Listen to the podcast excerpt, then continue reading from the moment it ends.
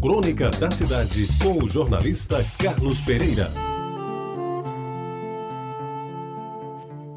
Amigos ouvintes da Reta Tabajara, algumas coisas marcam a vida da gente e deixam saudades que o poeta diria que são imorredoras. Quando se atinge a chamada maioridade, essas coisas formam uma consistente maneira de se dizer e a memória teima em puxá-las para fora, como a querer que elas se eternizem. Quem que já passou dos 60, 70 anos não tem as suas lembranças, as suas saudades, os seus instantes de nostalgia? Quem não recorda fatos e pessoas que povoaram toda a sua vida? Pois de repente, não mais que de repente, algumas dessas imagens aparecem por inteiro, como se fossem projetadas numa tela que só os nossos olhos percebem. Qual produção de cinema no mais esplendoroso colorido? No meu caso, além de imagens, alguns cheiros e gostos ficaram gravados para sempre. Uns até de olfato e paladar duvidosos, mas outros tão marcantes que ainda hoje me cercam de lembrança e vontade de senti-los novamente com a mesma intensidade daquele tempo. Agora, por exemplo, me recordo sentado no banco do bonde de Tambaú, a mão na mão do meu pai. O elétrico fazia a curva do Miramar e descia a ladeira em direção à praia. E eu começava a sentir o cheiro de marisia, que vinha com as primeiras imagens das areias branquinhas, quase cobertas por plantas verdes e tenras esparramadas pelo chão, que me diziam ser pés de guajiru. Era um cheiro gostoso, diferente, difícil de definir, mas que todos sabiam ser o cheiro do mar.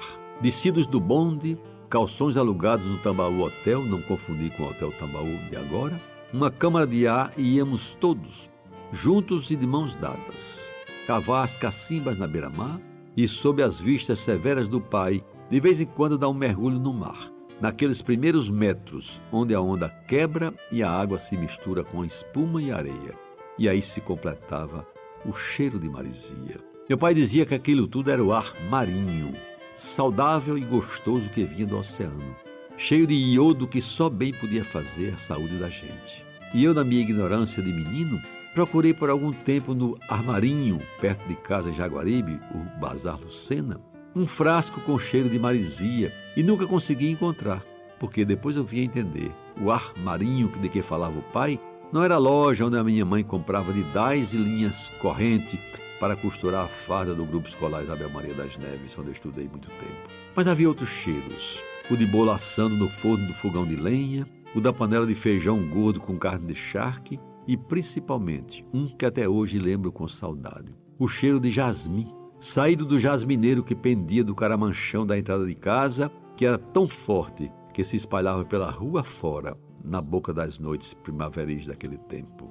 Ah, meus amigos, e os cheiros das pitangueiras em flor de que falei a semana passada. E o gosto do tomate colhido no quintal de casa, e o cheiro da brilhantina glostora, do talco Regina, e dos cabelos molhados da menina que acabara de tomar banho com sabonete eucalol.